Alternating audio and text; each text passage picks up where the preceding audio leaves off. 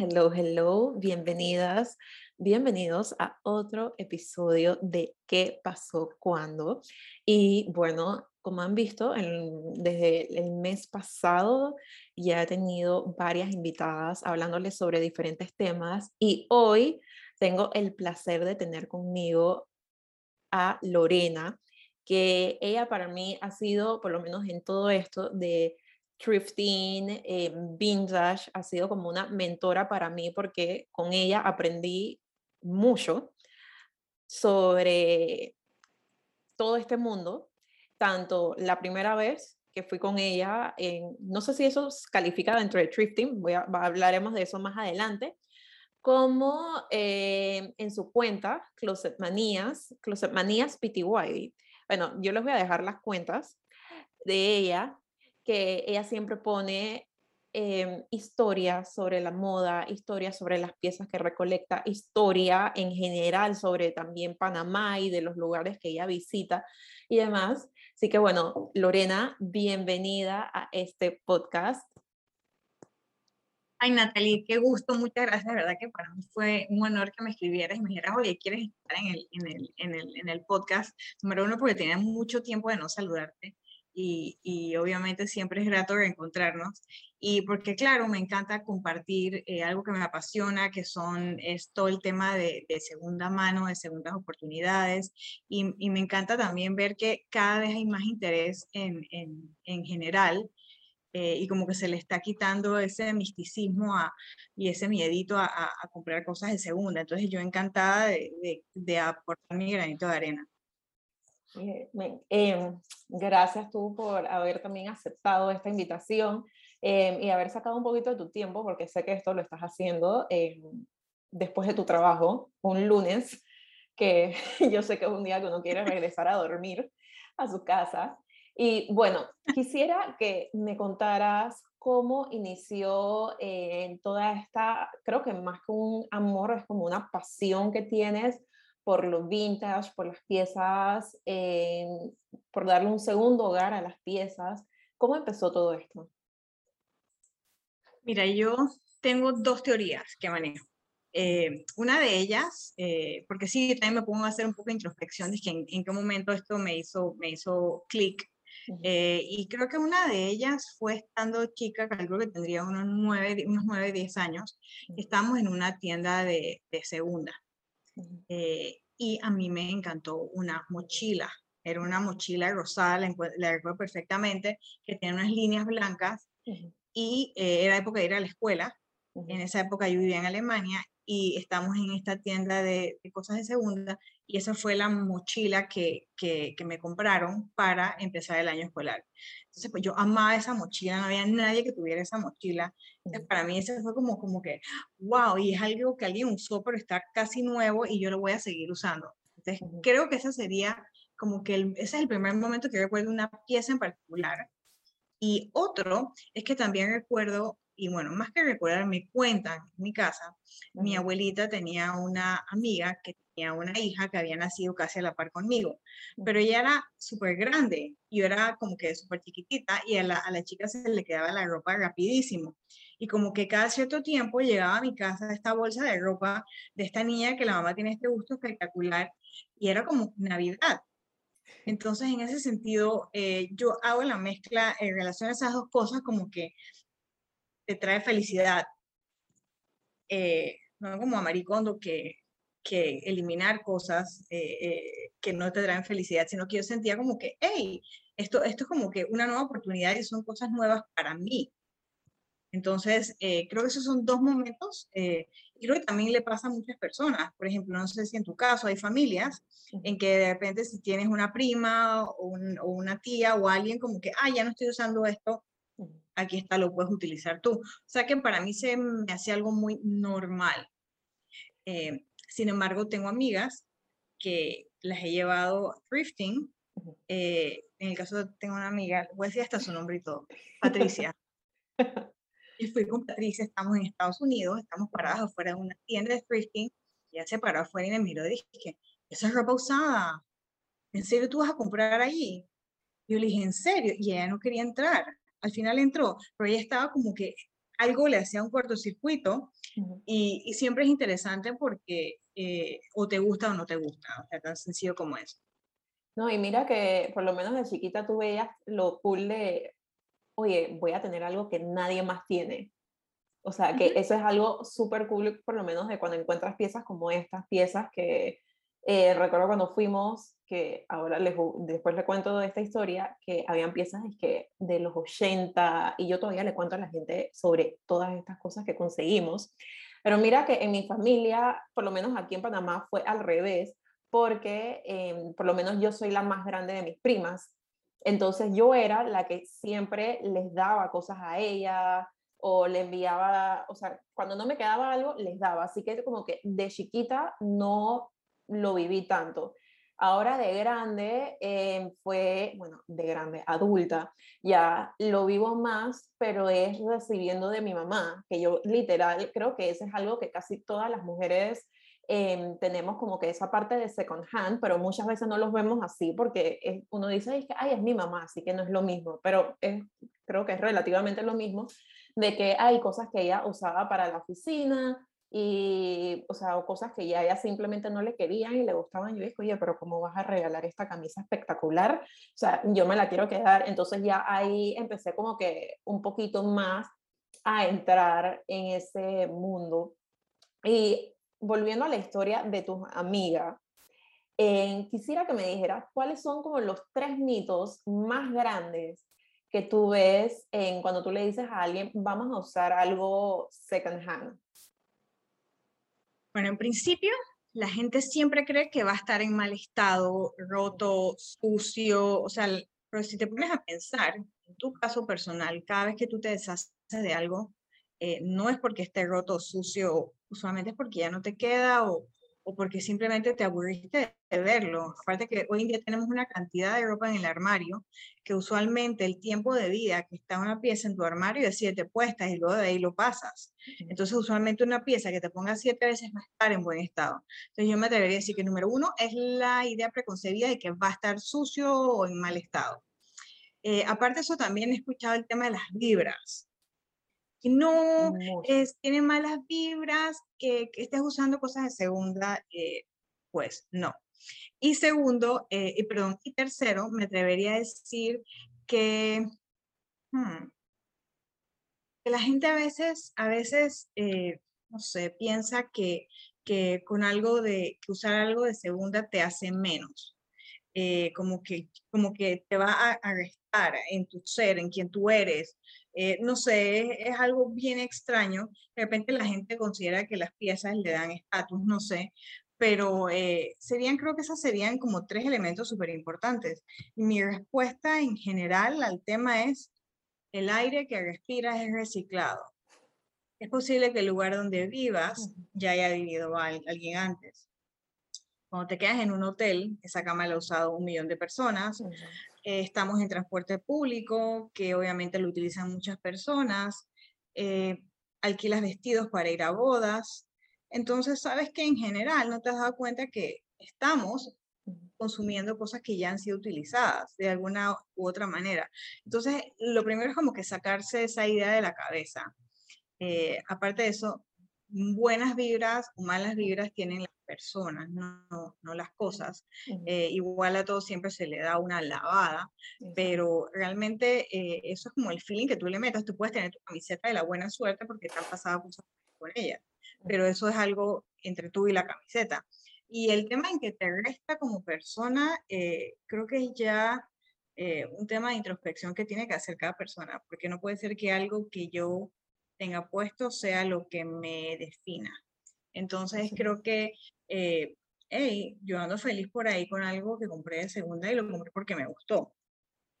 Eh, y también el tema de, de, adquirir ropa de segunda es que eh, no tienes el uniforme usual, o sea, no vas a estar vestida como todo el mundo. No sé si hace poquito vieron, creo que fue la reina Leticia de España, que estaba en una premiación y se encontró a alguien vestido igual que ella. O sea, ella de una manera muy, muy elegante abrazó a la otra persona y de verdad que qué bonito, pero eh, no es una situación en la que creo que nadie quiere estar feliz de estar. Exacto. Y menos en un evento tan así, de esa magnitud. Claro.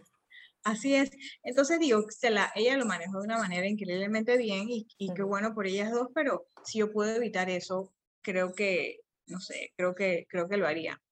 Eh, entonces evitas tener ese uniforme, no todo el mundo tiene que estar vestido igual y creas un estilo propio en el camino. No, y mira que por lo menos ese, ese último punto em, de que las personas lo ven como que lo hacen menos, creo que es algo muy como de, de, es una mentalidad de prácticas que hemos tenido también como sociedad, de que ah, cuando sacas algo de tu closet, lo donas y se lo donas a personas de menos recursos. Entonces ya las personas se van por ahí de que, ay, pero entonces yo por estar utilizando algo que salió del closet de fulanito, que probablemente lo donó para alguien de menos recursos, eh, también, entonces soy menos, como que capaz y se van por ahí, eh, pero creo que son prácticas que ahora están cambiando bastante con todas estas actividades de closet sale, de thrift, eh, bueno, no de thrift, de swapping, que también hacen bastante. O sea, son como actividades que están haciendo que cambien bastante las cosas. Y recuerdo que también alguien me dijo el de, los, el de, los, el de las vibras, que fue la primera vez, estaba en Nueva York con un amigo y yo dije, ay, vamos a, a explorar tiendas de segunda, creo que pasamos por una. Y entonces él me dice que, o sea, yo encontrando cosas como que súper cool y creo que me pasmó toda la compra el, el comentario. Él dice, ay, pero es que mi mamá siempre me dice que eso se trae como que la vibra de la persona. Y yo me empecé a imaginar, dije, ay, Dios mío, pero, pero entonces si me viene como, como alguna brujería, una cosa así, eh, después me lo llevo, porque eran como accesorios lo que estaba viendo, porque no estaba como encontrando muchas cosas. O bueno, o sea, no, eran, no era una tienda que tenía piezas de mi estilo, pues. Y yo me quedé con eso de que, y también recuerdo, o sea, me vino a la mente en ese momento en que recuerdo que yo le había prestado un vestido a una amiga y alguien me dice, es que, ay, pero esa muchacha como que tiene el humor muy fuerte. Y yo dije, pero ¿eso qué es? ¿Cómo es esa cosa? Le dije, no sé, pero tú lava eso bien cuando lo, cuando lo vuelvas a usar porque ella tiene el humor muy fuerte y después se te pega. Y yo dije, pero, o sea, empezaban con todas estas cosas de las vibras que yo me quedaba así y por, e, o sea, en ese momento yo dije, que bueno, creo que en verdad no voy a comprar, eh, voy a como que a una pausa y entonces ya cuando te conocí a ti, que la conocí a través de su blog, que voy a dejárselos en la descripción, My Everyday Wear, que después creo que fue como una de las primeras veces que, que, salimos juntas y tú me dijiste, te voy a llegar a este lugar espectacular, que conseguimos cosas espectaculares, como que empezó a cambiar toda mi visión sobre todas todas este tipo de piezas y sobre todo esto, pues. Y el costo por uso, recuerda. Sí, o sea, yo contigo aprendí ese, ese tema y recuerdo, y hace poco en la certificación que estaba tomando de Personal Stylist lo pusieron y yo, Lorena, cada vez que yo hablo de eso, Lorena, porque, o sea, por ti fue que lo aprendí y es algo que tú tocabas bastante en tu, en tu blog. Y yo siempre sorprendida de que tú te acordabas de cuántas veces lo habías usado, pero bueno, el blog también te sabía, servía de referencia, ¿no? Y también hay otra cosa que me parece eh, interesante y es que, o sea, las personas, creo que piezas vintage de, de diseñador han estado comprando second hand por, o sea, desde hace tiempo, pero la diferencia en de que, ah, como eso es de diseñador, sí vale la pena tenerlo como de segunda, mientras que cualquier otra pieza no, o sea, siempre está como que ese cambio de que por el costo, porque no sé, me imagino que ahí entrará eso de que, ay, eso no lo pudieron haber donado, eso fue alguien que lo vendió y que le costó quizás miles de dólares y tú te estás ahorrando 500 dólares. O sea, creo que me imagino que por ahí se va a veces la mentalidad de la gente, ¿no? Sí, hay, hay un poquito de, de, eso también, de que, bueno, eh, eh, eh, puedes aprovechar el hecho de que es una pieza de segunda para conseguir precios, o sea, no solamente piezas que tal vez no comprarías a, a, a, precio, al, al, al, precio regular en tienda. Entonces eso obviamente te abre, te abre un montón de oportunidades y también el hecho de que son cosas de que tal vez ya no están disponibles porque están fuera de temporada, pero tú te enamoraste de ellas, entonces es una oportunidad. A mí me ha pasado, por ejemplo, que he visto colecciones en pasarela Y yo digo, wow, qué piezas más lindas. Y después me ha tocado encontrarme con ellas en tiendas de segunda. Y yo digo, wow, yo vi esta colección hace cuatro años y hoy en día tengo el vestido frente a mí. Entonces, eh, eh, esa parte también es como que, oye, en algún otro momento eh, no lo hubiese podido adquirir, o tal vez lo piensas mucho, pero en este caso lo tienes a, precios accesibles y, y, y, ¿por qué no? Así es.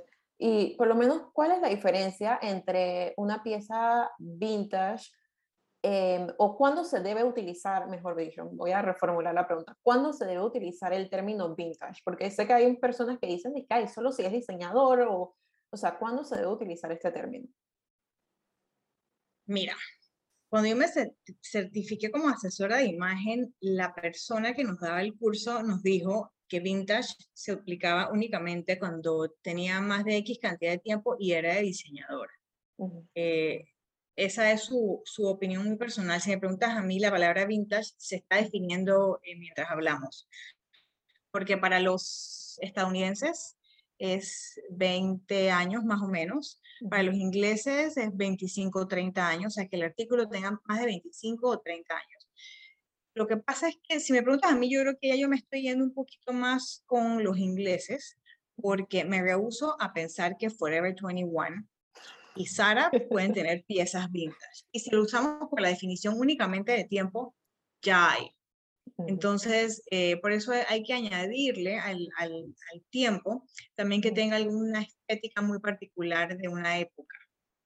Ok. Eh, entonces, eso te ayuda un poquito a, a definir eh, un tanto más la, la, la, palabra, pero en general es eh, una pieza, digamos que ah, llegamos a un, a un acuerdo medio 25 años, un artículo que tenga más de 25 años de existir.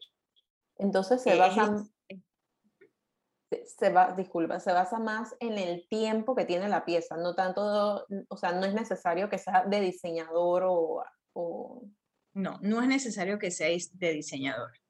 No es necesario que sea diseñador. Eh, otro, algo que sí me gustaría mencionar, porque veo muchísimo el uso de la palabra. Entonces, tratemos de de verdad que cuando dice que es vintage, pensar vintage más de 25 años, 25, 30 años en adelante. Porque si no, me ha tocado ver eh, eh, publicidad, o sea, en muchos casos el uso de la palabra fuera del, del, del, de lo que realmente es. Y me atrevo también a comentar, por ejemplo, que hay veces que dicen, ah, no, eso es como vintage, porque se refiere a que parece un vestido viejo, pero o no viejo, de, de otros tiempos, de otro, por ejemplo, de una moda que ya, que ya estuvo antes. Por ejemplo, si tiene hombreras, y que ah, no, eso es vintage. No, porque si fue hecho en este momento es retro. Es una reproducción de algo que ya estuvo de moda y bueno, ha regresado al, al, al ruedo con algún par de cambios, pero es un estilo retro. Y cuando decimos antigüedad, es más de 100 años. Que el caso textil suele estar más que nada en museos, porque especialmente en nuestro país, que un textil te dure más de 100 años, tienes que tener las, las condiciones. Eh, entonces eso sí es bien importante cuando estamos eh, tratando de describir una pieza de ropa para las chicas que tienen tiendas en línea. Eh, retro es que es una reproducción de un estilo. vintage obviamente es más de 25 años y antiguo es de 100 años en adelante. Muy interesante eso y también creo que hace como que se vuelva a veces como un poquito más appealing que tú digas, ah, tengo piezas vintage que puedo eh, ir combinando con otras piezas que tengo en mi closet también. Y hay bastantes términos, porque también hay otro que, que ese lo aprendí contigo el día que fuimos, que creo que era dead stock, que... Sí, sí, lo que sucede es que cuando tú hablas de piezas de segunda, hay gente que inclusive puedes tener una pieza de segunda que es totalmente nueva. Y un ejemplo es un vestido que te compraste y nunca te lo pusiste, y de repente lo donas o decides venderlo. Es un vestido que es nuevo, pero al final es de segunda porque estuvo ahí colgado. Y en el caso de Deadstock, es cuando es una pieza vintage que es nueva. En el caso de las piezas vintage nuevas, es que, por ejemplo, Deadstock en la traducción literal del inglés sería como inventario muerto. Eh, y usualmente se, se adquiere cuando una tienda cierra y tenía mucho inventario. me tocó en un, en un, caso muy especial en, en, una tienda que estaba viendo unas, unas, unas, unos lentes de sol y la dueña de la tienda me dice, estos todos eh, los adquirí en el cierre de una óptica. La óptica cerró hace 30 años, la, porque el, el señor que dirigía la óptica murió, la hija guardó todo el inventario en el garaje de la casa, se iba a mudar, entonces tenía estos lentes nuevos que habían estado guardados por 30 años en un depósito y estaban saliendo a la luz. Entonces, literalmente eh, tenían 30 años, pero eran piezas nuevas en sus empaques originales. Y es súper bonito cuando encuentras esas piezas porque es un viajar en el tiempo, cuando ves las etiquetas, cuando ves el precio, decías, wow, o sea, ves el valor del dinero en el tiempo y, y, cómo ha cambiado todo la manera en que, en, que, en que te presentan los productos.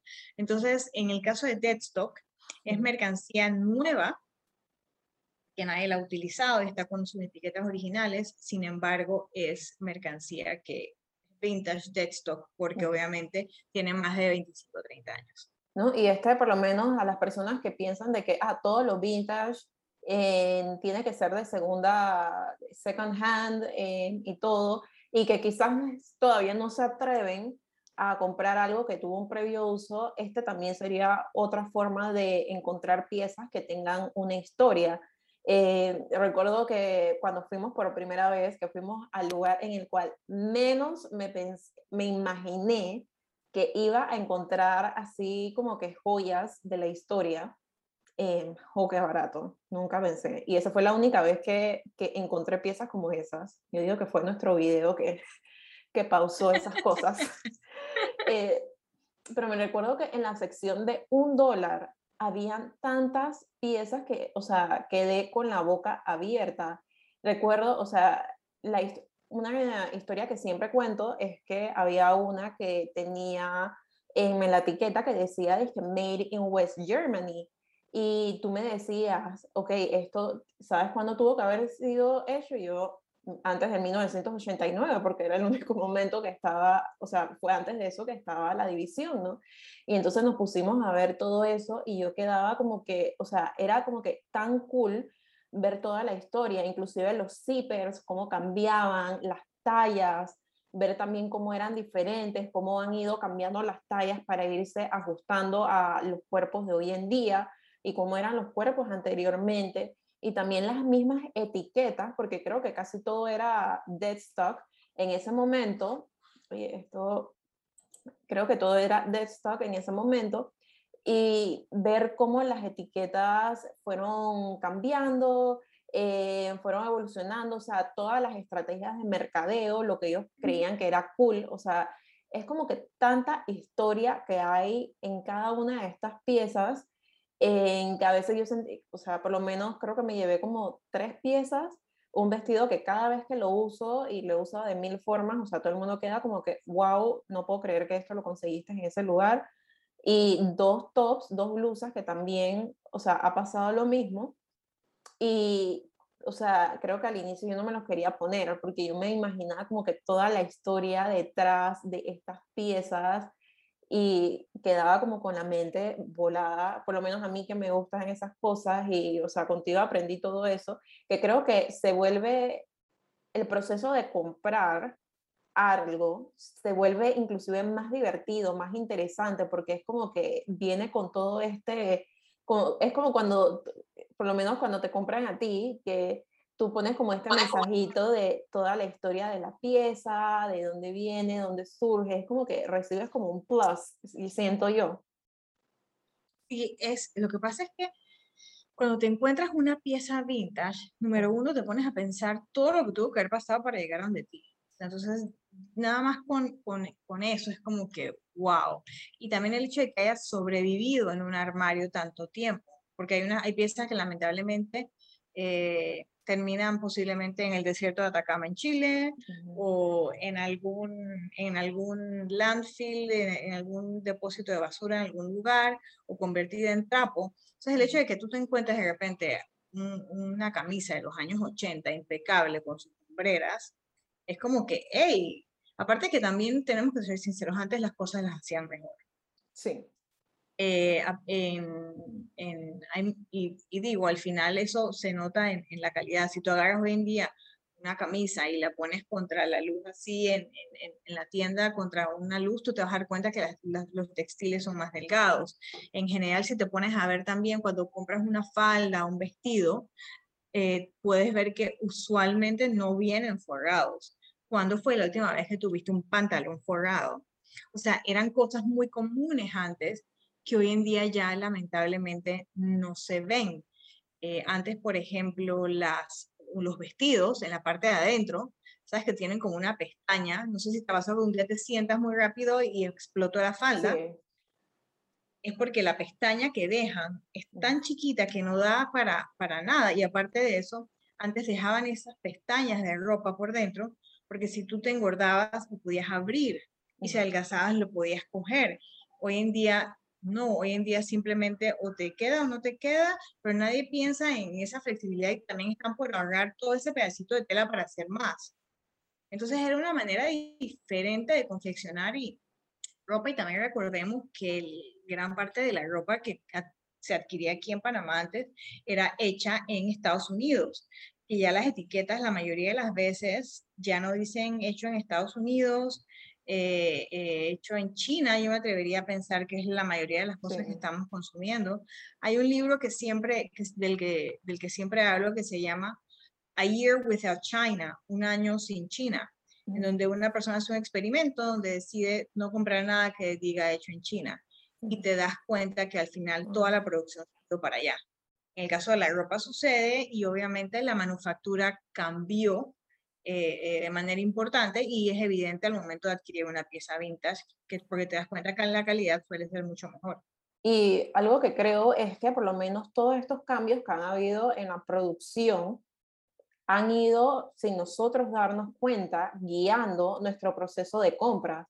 Porque, o sea, ese cambio tan pequeño que ah, eh, mencionabas de la pestaña, de que antes tú podías, ah, voy a sacarlo, subí un par de libritas, ahora es que, ok, no lo puedo hacer, tengo que comprarme otra cosa. Entonces, pequeños cambios como ese, em, en la calidad y todo lo demás, o sea, han hecho también que vayan cambiando. Obviamente que también está todo el mercadeo, el bombardeo que recibimos de nuevo es mejor y entre más tengas es mejor, también eso ha jugado, eh, entonces hemos tenido toda esta mezcla de, de, cosas, toda esta mezcla de información nueva que estamos recibiendo y no nos hemos dado cuenta de cómo, por lo menos quizás tu, o sea, tu generación, o sea, nuestra generación no lo ha sentido tanto, pero la generación ya sea la de los baby boomers y todos ellos sí han visto de que, oye, cómo ha cambiado, pero bueno, se han ido adaptando.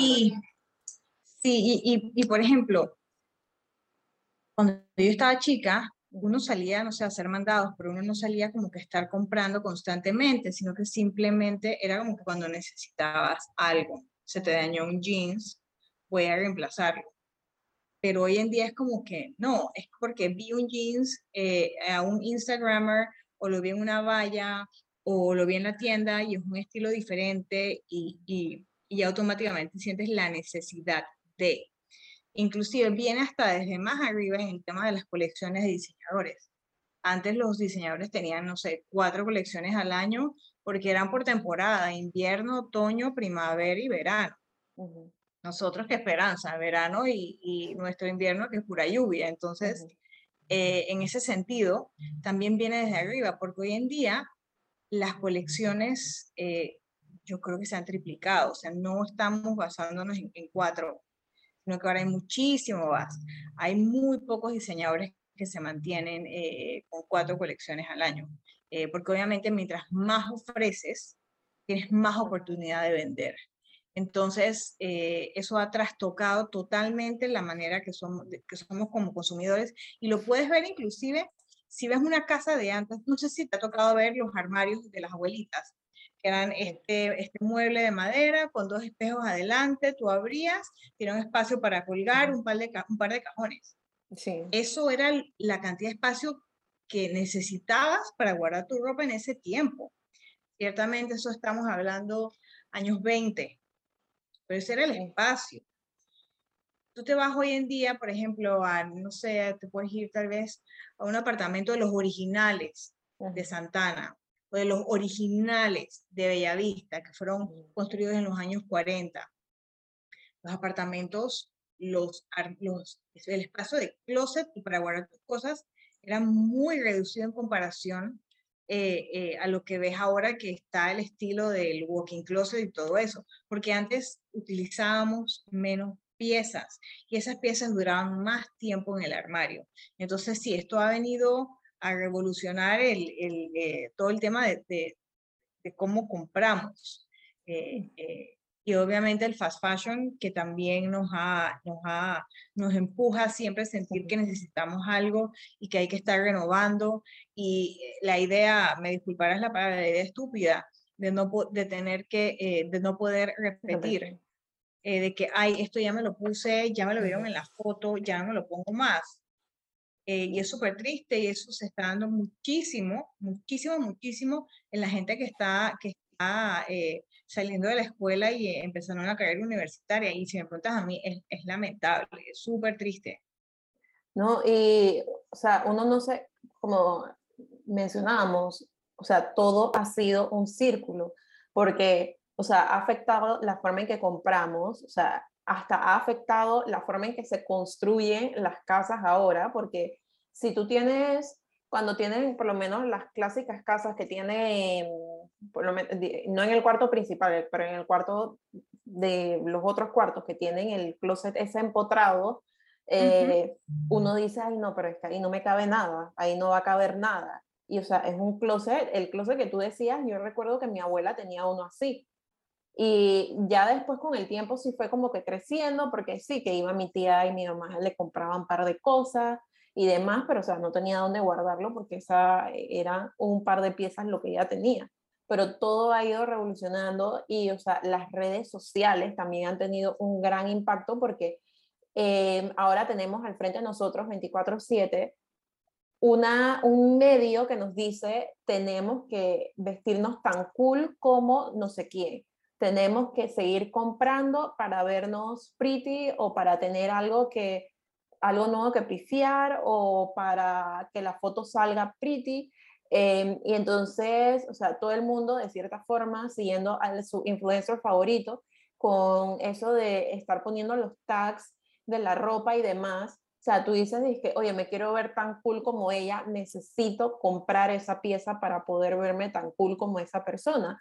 Es muy pocas veces que uno ve a alguien, por lo menos un influencer grande, diciendo de comprando puras cosas en second hand, porque para la bajada uno de sus ingresos está en todo lo del affiliate marketing, en las nuevas piezas que, que puede vender, en los nuevos links de sus propios seguidores comprar esas piezas y querer adquirirlas. Pues entonces ya uno va diciendo de que nuevo es mejor, lo que acaban de hacer es mejor y te va como con ese impulso de que necesito comprar, de que, o sea, no, está, no es que sea malo comprar piezas que eh, encuentras en las tiendas actuales, pero también está eso de el ser comedidos, el ver si en verdad necesitas esa pieza, y también el ver de que, ok, estás realizando una inversión, te va a durar esa pieza, en verdad la vas a poder utilizar, que eran cosas que veíamos antes. Pues antes uno veía de que, ay, esto me va a, lugar, eh,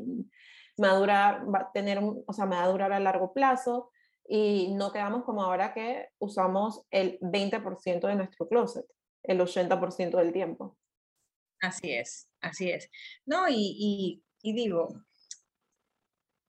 no podemos satanizar eh, las compras de, de, artículos nuevos porque al final sí es cierto que empujan la economía. Eh, es una industria que sí ofrece muchos trabajos, pero tenemos que ser conscientes. Eh, tenemos que tratar también de, si quieres definir tu estilo, si no no quieres estar informado, si quieres eh, tener piezas realmente diferentes, es todo lo que te ofrece eh, las piezas de segunda y, mucho más. Hay mucha gente que no, que no se atreve, dice que hay gente que se siente cuando se va a poner una pieza de segunda que se va a ver como disfrazado. Eh, yo siempre digo en ese sentido, ¿sabes qué? Empieza con accesorios. Una cartera, un pañuelo, unos aretes, o sea, date, date, date la oportunidad de tener una pieza de segunda, inclusive. Tienes más de 35 años, ya tienes una pieza vintage y no te has dado cuenta, y esto a niño de 15 años. Entonces, es como que, o sea, sí. Entonces, ¿por qué no? ¿Por qué no? Ah, eh, y en general, como digo, estamos utilizando muchas cosas que ya han sido, ya han sido utilizadas y nada nos ha pasado. Entonces, es como que hey, darte la oportunidad de, realmente explorar, encontrar eh, piezas maravillosas a, precios a veces, a veces totalmente locos. Eh, yo no, sé si tú te, acuerdas una vez que yo te, yo te chateé y te dije, no te imaginas lo que me acabo de encontrar. Me encontré un pañuelo Hermes en 5 dólares. Así. El, el tema es que tienes que educar la vista, tienes que educar tus manos para que cuando toquen, por ejemplo, seda, la puedas identificar. Eh, hay técnicas como, por ejemplo, eh, tú agarras un pedazo, vamos a decir que tú ves algo, tú crees que es seda, lo, lo frotas eh, con los dedos y si se pone caliente, tiene muy buena probabilidad que sea seda, por ejemplo. Y, y datitos así, por ejemplo, todo lo que es bijou y lo que es fantasía fina, de eh, vintage, de los 80 para atrás, la mayor parte de las, bueno, no yo diría de los 70 para hacia abajo, usualmente tienen baños de oro de 22 quilates y eran hechos en Estados Unidos. Entonces vas a sabes que estás comprando unos aretes que te van a durar un montón. Y si han durado 40 años, créeme que contigo van a durar un montón más. Entonces, e, esas cositas como que tener cosas diferentes siempre, creo que también te, es como un toque personal que le das a lo, a lo, que, tienes, a lo que tienes puesto. Y si me preguntas a mí, hace toda la diferencia, hace toda, toda la diferencia.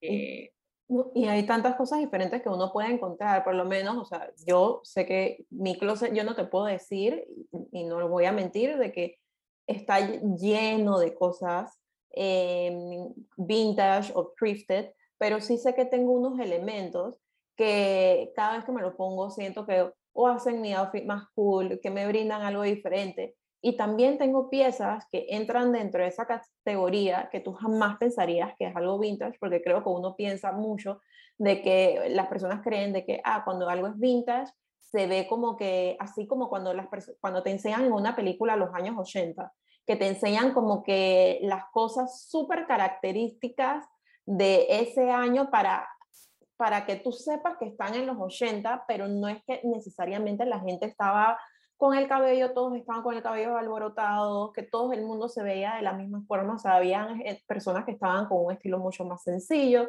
y así, pues entonces, o sea, hay algo que tú puedes encontrar que se aplique, que encaje un poquito más con tu estilo y te llevas también una pieza diferente, una pieza que no va a tener otra persona, y que le pueda añadir algo como un toque especial a tu, a tu closet. Pues. Entonces, creo que ahí también está como que el de saber de que, ah, porque te compres algo de los 70 no significa que va a ser psicodélico. O... No, lo divino es mezclar, mezclar, mezclar, mezclar, tener un closet ecléctico. Decir como que, oye, tengo esta camisa de los años 80 con unos jeans que me compré en una tienda fast fashion y, un bolso de los años 70, eso es otra cosa, las carteras. Gente, busquen carteras de segunda. Usualmente son de cuero. En pandemia estoy segura que todo el mundo le tocó en algún momento sacar una cartera y que la cartera se te despelucara o los zapatos que se te despelucaran, porque eso es otra cosa. Ya el, el, el, el plástico con que hacen las carteras ni siquiera es tan bueno como antes yo tengo piezas de los años 70, carteras de los años 70 que son plásticas, pero era otro material, era otra cosa, y ya se despelucan, y más por nuestro clima. También porque tenemos tantas que no las ponemos en rotación.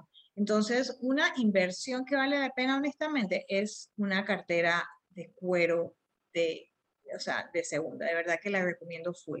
El cuero siempre, lo único que necesitas es siempre hidratarlo. Entonces también es, es un poco la, esa inversión, ese, eh, regresando al tema del, del costo por uso, eh, eh, de que, ok, voy a comprar esta, esta pieza y me, y me la voy a poner X cantidad de veces y eso va a hacer que, que, que valga la pena. En estos días me tocó ir a, una, a ver un closet de una casa que estaban cerrando en San Francisco, siguiendo el tema del costo por uso, y el blaze, me tocó ver algunas piezas de ropa, y el dueño de la casa, eh, eh, que había fallecido ya hace un tiempo, el señor tenía, el señor era un europeo y tenía la costumbre de que a todo lo que compraba le ponía la fecha en que lo había comprado. Entonces fue súper interesante porque, por ejemplo, tú volteabas los muebles en la casa y en la parte de abajo te decía mayo de 1980. Entonces ese fue el año en que le había comprado esa silla. Y en el caso de la ropa, eh, me tocó traer algunas piezas y una de ellas es un blazer que dice enero de 1977. ¡Wow! Eso ya está ahí en Entonces es como que... Ya está en la página. está, es más, el último, el último video que, que subí es de un chico utilizándolo. Y es un, es un blazer de poliéster que le queda espectacular. Y es enero de 1977. ¡Wow! Wow. Mira lo que dura, o sea, lo que dura. No, y, no, y ese blazer, o sea, no pareciera, uno, tú lo ves ahora y tú no piensas de que eso tiene más de 30, o sea, ya tiene 40 años, 45 años, ¿no? O sea, tú lo ves y no piensas que ahí, vuelvo de que uno siempre piensa de que, ay, a veces piensa, ¿no? Que ese, ay, se va a ver viejo o que la gente se va a dar cuenta, o sea, si eso es lo que te interesa, que la gente se va a dar cuenta que eh, tienes algo de más de 45, o sea, no, eh, muchas veces son, tienen líneas tan clásicas, también pasa con los accesorios, o sea, son artículos que tienen un diseño muchas veces atemporal y te estás llevando como un pedacito de historia que encaja con tu estilo, porque ahora como casi la mayoría de las personas tienen un estilo más casual, más clásico, que no quieren muchas cosas, o sea, puedes encontrar algo que también vaya con tu estilo y tenga historia.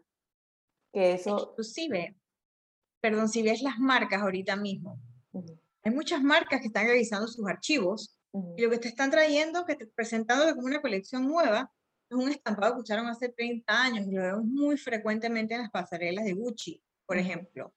Entonces te das cuenta que es algo que las mismas marcas están haciendo y me tocó eh, conversar con una chica que tiene una tienda de segunda en Estados Unidos y ella me dijo que ella detectó que la marca Gap, ella tenía como que muchas piezas de los años 70 de Gap las tenía a la venta en su sitio. Y me comentó que se dio cuenta de que las oficinas de Gap le estaban comprando a ella esas piezas porque por alguna razón no tenían un buen archivo eh, y ya había detectado cinco piezas que le habían comprado de jeans de los años 70 porque aparentemente el departamento de desarrollo de producto estaba simplemente regresando a los patrones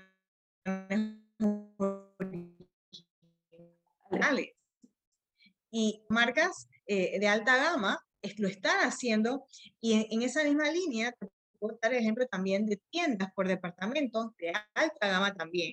Eh, en, en, París, por ejemplo, Galerías Lafayette, eh, Printamps, que lo que están haciendo es que dentro de su esquema de tienda por departamento le están dedicando un piso a piezas de segunda. Entonces tú te imaginas esa, obviamente en proporciones guardadas, que tú entras a una tienda por departamento aquí, en, en, algún centro comercial, y cuando entras un piso de esa tienda por departamento, en el primer piso te vende eh, eh, carteras de dos mil dólares en adelante, le dedica un espacio a piezas de segunda, te hace ver que todavía en Panamá nos falta un poquito más eh, pero creo que vamos en buena dirección porque me alegra ver cada vez más tiendas ofreciendo piezas de segunda. Eh, porque obviamente le estás dando la oportunidad a la ropa. Me preocupa también porque significa que hay mucha ropa de segunda allá afuera. O sea, que hay mucha gente tratando de deshacerse de, de, ropa. Entonces eso también me preocupa porque te habla mucho del, del consumo, eh, un poco desmedido que estamos teniendo pero, y también me doy cuenta porque la gente me contacta, como que, oye, tienes, quieres, quieres eh, eh, eh, recibir esta ropa para venta. Y yo digo, bueno, al final yo trato de que el 80% de lo que ofrezco en Closet Manías sean piezas vintage. Hago mi mejor esfuerzo porque siempre sean piezas de más de 25 años. No, y bueno, creo que ahí te, porque te quería preguntar si tú piensas que, por lo menos en Panamá, porque sé que, como mencionabas, en Estados Unidos, en Europa, en otros lugares, ya es algo muy común tener eh, tiendas de second hand, tiendas también vintage, em, o sea, en cada esquina. En Estados Unidos, bueno, más que todo en Nueva York, em, bueno, second hand, mucha gente va a Goodwill y consigue, consigue bellezas, dependiendo también de la ciudad donde estés, y también hay otros lugares que, bueno, me dieron un dato que después te lo paso.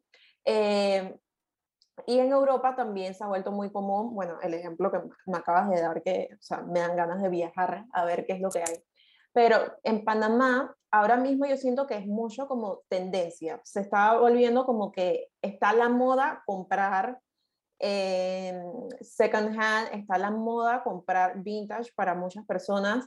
Eh, pero yo no sé, a veces yo siento que como toda moda, toda tendencia tiene como que un tiempo límite, un tiempo de caducidad. Entonces, ¿tú crees que que esto sea algo que va a dejar de ser tendencia y se va a volver un hábito en los panameños a largo. Yo tengo esperanza de que se vuelva un hábito y que forme, empiece a ser parte de nuestra cultura. Porque lamentablemente no lo tenemos nosotros aquí y es algo que vemos en general. Eh, por ejemplo, tú te vas a países del sur, todo lo que es Argentina, Uruguay, ellos el tema de comprar de segunda y mercados en los fines de semana en los parques y ventas afuera de las iglesias de ropa que la gente dona es algo de siempre. Tal vez es porque tuvieron una mayor influencia europea, no lo sé. Tal vez es porque país, son países que han pasado más trabajo que nosotros, no lo sé. Pero tú ves que allá, por ejemplo, todo lo reparan, eh, son lugares donde tú consigues muchas antigüedades porque la gente las cosas las repara y las sigue utilizando. Aquí en Panamá es diferente. O sea, aquí en Panamá las antigüedades en general, eh, eh, hay lugares muy puntuales que las tienen, pero no es algo que tú vas un fin de semana a un mercado en, una, en un parque y te vas a encontrar con, con piezas que puedes adquirir. Eso sí lo ves en Chile, en Perú, en Uruguay. Entonces, eh, pensamos diferente. Por alguna razón aquí en este, en este paísito de nosotros eh, tenemos mucho, pero nos falta mucho. Eh, entonces creo que eso sería maravilloso que empiece a ser parte de nuestra, de nuestra cultura. Me, me encantaría que todos los fines de semana en parques hubiese la oportunidad de, de, tener mercados al aire libre.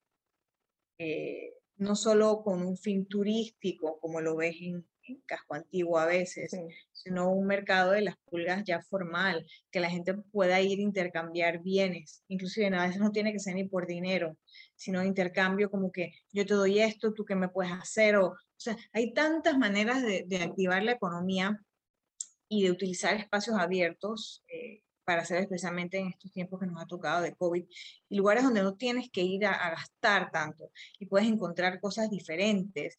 Y es hasta un área de aprendizaje, porque tal vez eh, vas con un niño, me ha tocado, yo en casa tengo algunas piezas, tengo, no sé, máquinas de escribir, teléfonos viejos, cassettes de los años 80. Y cuando vienen niños y los ven, me dicen, agarran un cassette y me dicen, ¿qué es esto? Entonces, Actualmente aquí no hay un lugar donde puedes ir a ver eso. Y cuando le explicas que el lado A y el lado B, te miran con cara total de locura. Y por ejemplo, esos mercados al aire libre te darían la oportunidad a, los niños a estar expuestos a artículos de uso diario que ya no, no, no, no usamos, pero que igual es parte de, de, la historia y parte de cómo funcionan las cosas hoy en día. Entonces, ojalá se tornara en algo cultural, en algo que empecemos a hacer de manera de manera normal y, aceptable y sin ser mal vistos, porque eso de que compres segunda porque eres pobre, hay que abrir la mente. no, sí, no, y también ir cambiando como un poquito el hábito y, o sea, el hábito en el sentido de que esto te brinda algo nuevo que hacer, pues, porque como mencionabas al inicio, o sea, cuando me preguntan qué es lo que hago en Panamá, yo sé que hay tantas cosas que hacer, pero yo me di cuenta una vez, y eso lo hablaba con una amiga que ella se fue a estudiar a España, y ella me decía, que pero es que aquí lo único que hay que hay para hacer es ir al mall.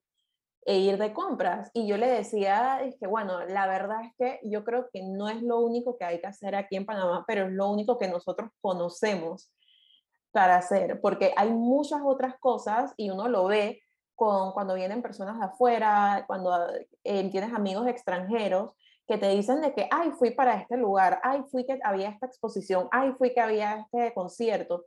Y tú te quedas como que, oye, hay tantas cosas que hacer en Panamá y hay tanta cultura, pero muchas veces eso no es lo que uno se encuentra, uno que, que uno ve que promociona y bueno, más si uno no está como que en, ese, en esos círculos, pues porque uno ve los mercaditos, como dices, no es algo de todos los fines de semana, entonces tienes que conocer a alguien que vaya a exponer o amigos que sepan de eso para darte por enterado.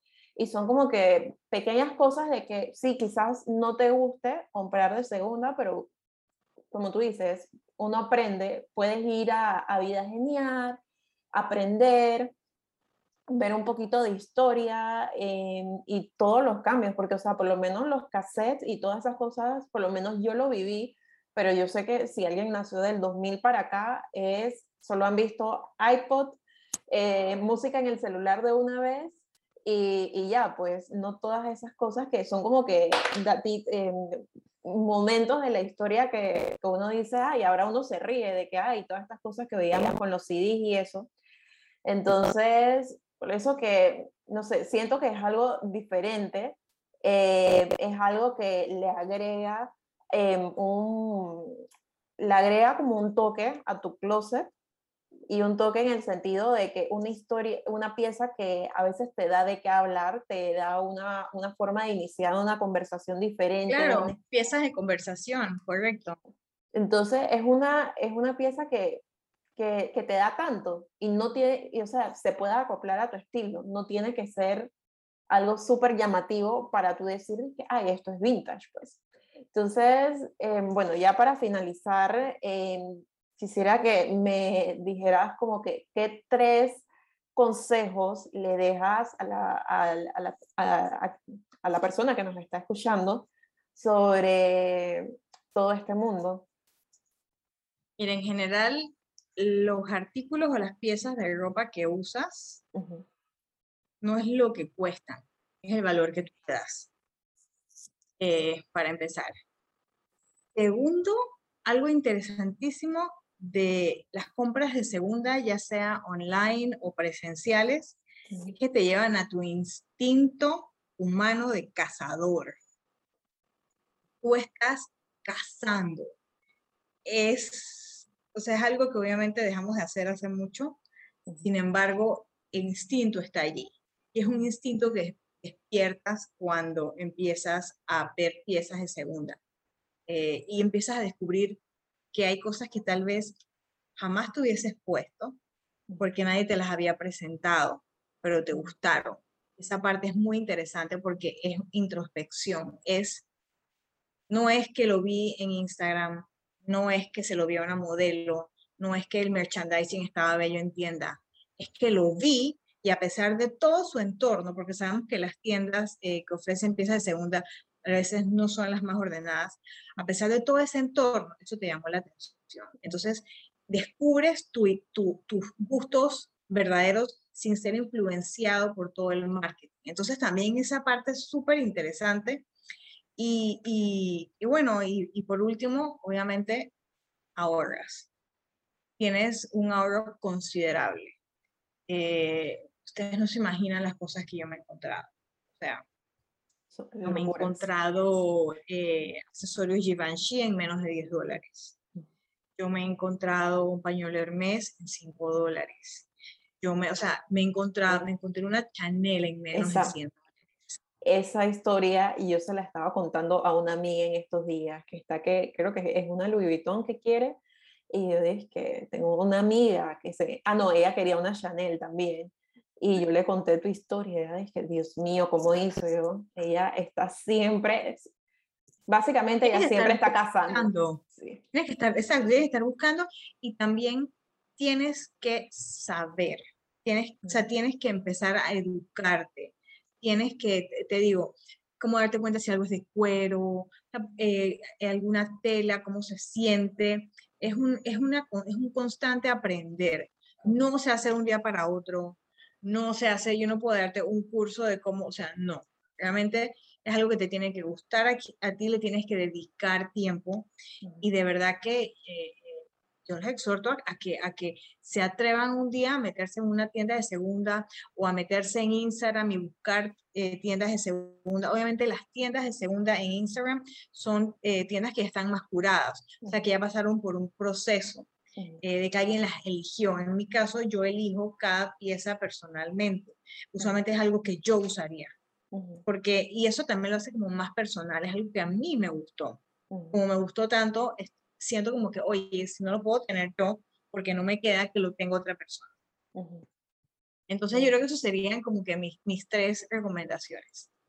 No, y quiero agregar cuando hablabas de que es algo que conseguiste sin el aporte externo, sino es algo que a ti te gustó porque sí, es que también es como hemos hablado, que es algo que te da la oportunidad de ser único, de ser original, porque tú vas a ser la persona que va a escoger qué styling les das sin la idea de ningún look en Pinterest, sin la idea de haber recibido ayuda externa, sino que esta es una excelente oportunidad para ver en qué otras formas, en qué formas tú puedes utilizar esa pieza, en qué formas te imaginas llevándola, porque siempre va a ser más de una. Entonces, eh, bueno, espero que les haya gustado este capítulo. Muchas gracias, Lorena, por eh, estar aquí, por habernos acompañado, por darnos todos estos datitos, que esa era una pregunta que te quería hacer, pero tú nos diste todos esos datitos de qué tener en cuenta, pero sin duda alguna uno se tiene que educar, uno tiene que ir aprendiendo, ir tocando, ir visitando tiendas también para ver qué es lo que encuentras y también para descubrir qué qué piezas puedes encontrar que tú te veas usando a un largo plazo, porque también esa es la idea, de que tengas esas piezas y que ya traen una historia y que tú le agregues a esa historia que ellas traen. Así que bueno, muchas gracias por haber estado aquí y bueno, nos vemos en el próximo episodio de ¿Qué pasó cuando? Bye.